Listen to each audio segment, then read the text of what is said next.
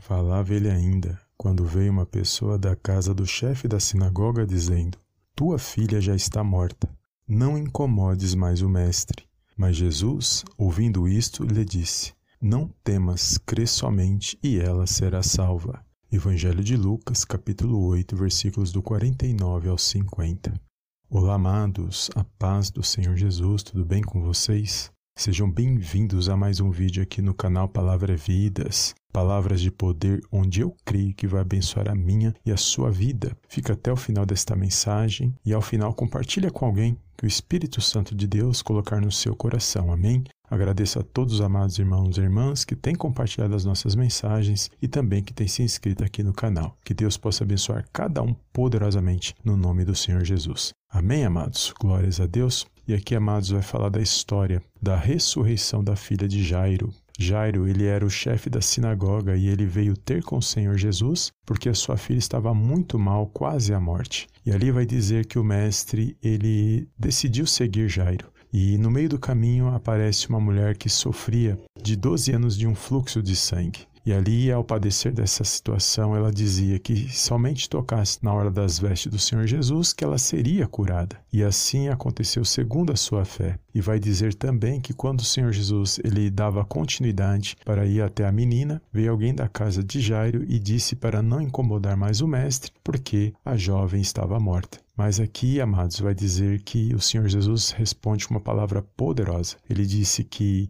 não temas, crê somente e ela será salva. E vai dizer que Jairo ouviu a voz de Jesus e eles deram continuidade até a casa de Jairo, onde a menina ela foi ressuscitada para a honra e glória do nome do Senhor. E aqui, amados, eu quero abrir um parêntese, justamente nesse momento que veio uma pessoa da casa de Jairo dizer que não incomodasse mais o mestre. Se Jairo aqui tivesse dado ouvido a esta pessoa e ali ele falasse pra, para o Senhor Jesus não, não ir mais até a sua casa, aquela menina não ia viver o milagre, e muito menos Jairo. E eu quero aqui, amados, falar algo poderoso, porque muitas das vezes colocamos ponto final onde Deus não colocou. E nós temos que tomar cuidado com essa situação. Não podemos deixar com que as situações, palavras, muitas das vezes palavras negativas, palavras de ofensa, venha fazer com que você desanime, venha fazer com que você pare, quando Deus não mandou a gente parar. Deus ele age na hora certa, no tempo dele, da maneira dele. E muitos são aqueles que põem um ponto final, desiste, não quer mais continuar porque acha que Deus não vai agir na situação.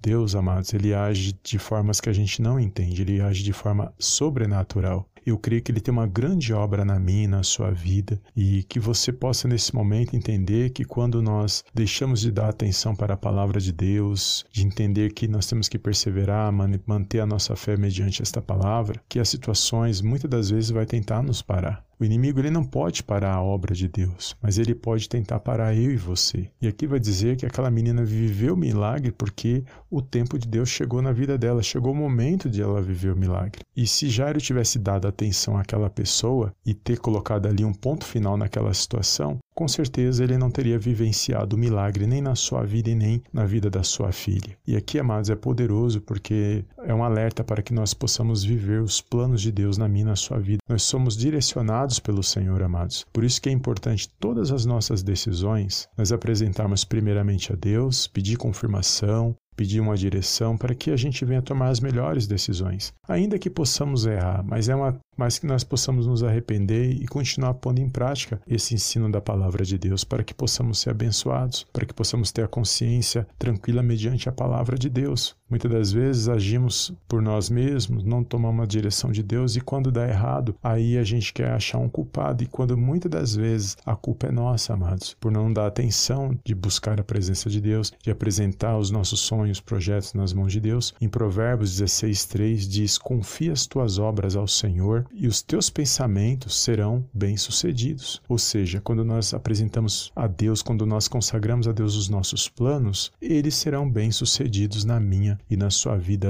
e vai cumprir conforme a vontade dele, de acordo com o querer dele. O tempo é dele, a maneira de agir é dele. Então a gente tem que ter paciência, por paz no coração e buscar a direção de Deus. Cuidado com aqueles que muitas das vezes querem pôr um ponto final onde Deus não colocou. E se aqui Jairo tivesse dado ouvidos à voz dessa pessoa que veio da casa dele, ali ele poderia ter deixado de viver o milagre na vida dele. Então, amados, a palavra de Deus está dizendo para mim e para você: persevera, Mantenha firme a sua fé na palavra de Deus, confie em Deus, apresente os seus planos a Deus e pode ter certeza que na hora certa, no momento certo, Ele age na minha e na sua vida. Amém, amados? São muitos aqueles que deixam de dar ouvidos à voz de Deus, preocupado com o que os outros vão pensar. E aqui, amados, desculpe a minha franqueza, mas nós não temos que deixar de agradar a Deus pensando no que os outros vão dizer, o que os outros vão pensar de mim e de você. Porque Deus não interfere nas minhas, nas suas escolhas, mas nós temos que agir de acordo com a palavra dele, que as nossas escolhas possam honrar e glorificar o nome do Senhor. Então, amados, não deixe de viver as bênçãos de Deus, o milagre de Deus por causa dos outros, porque o mais importante nessa situação é agradar a Deus. É Ele sim que nós temos que estar preocupado o que Ele pensa de mim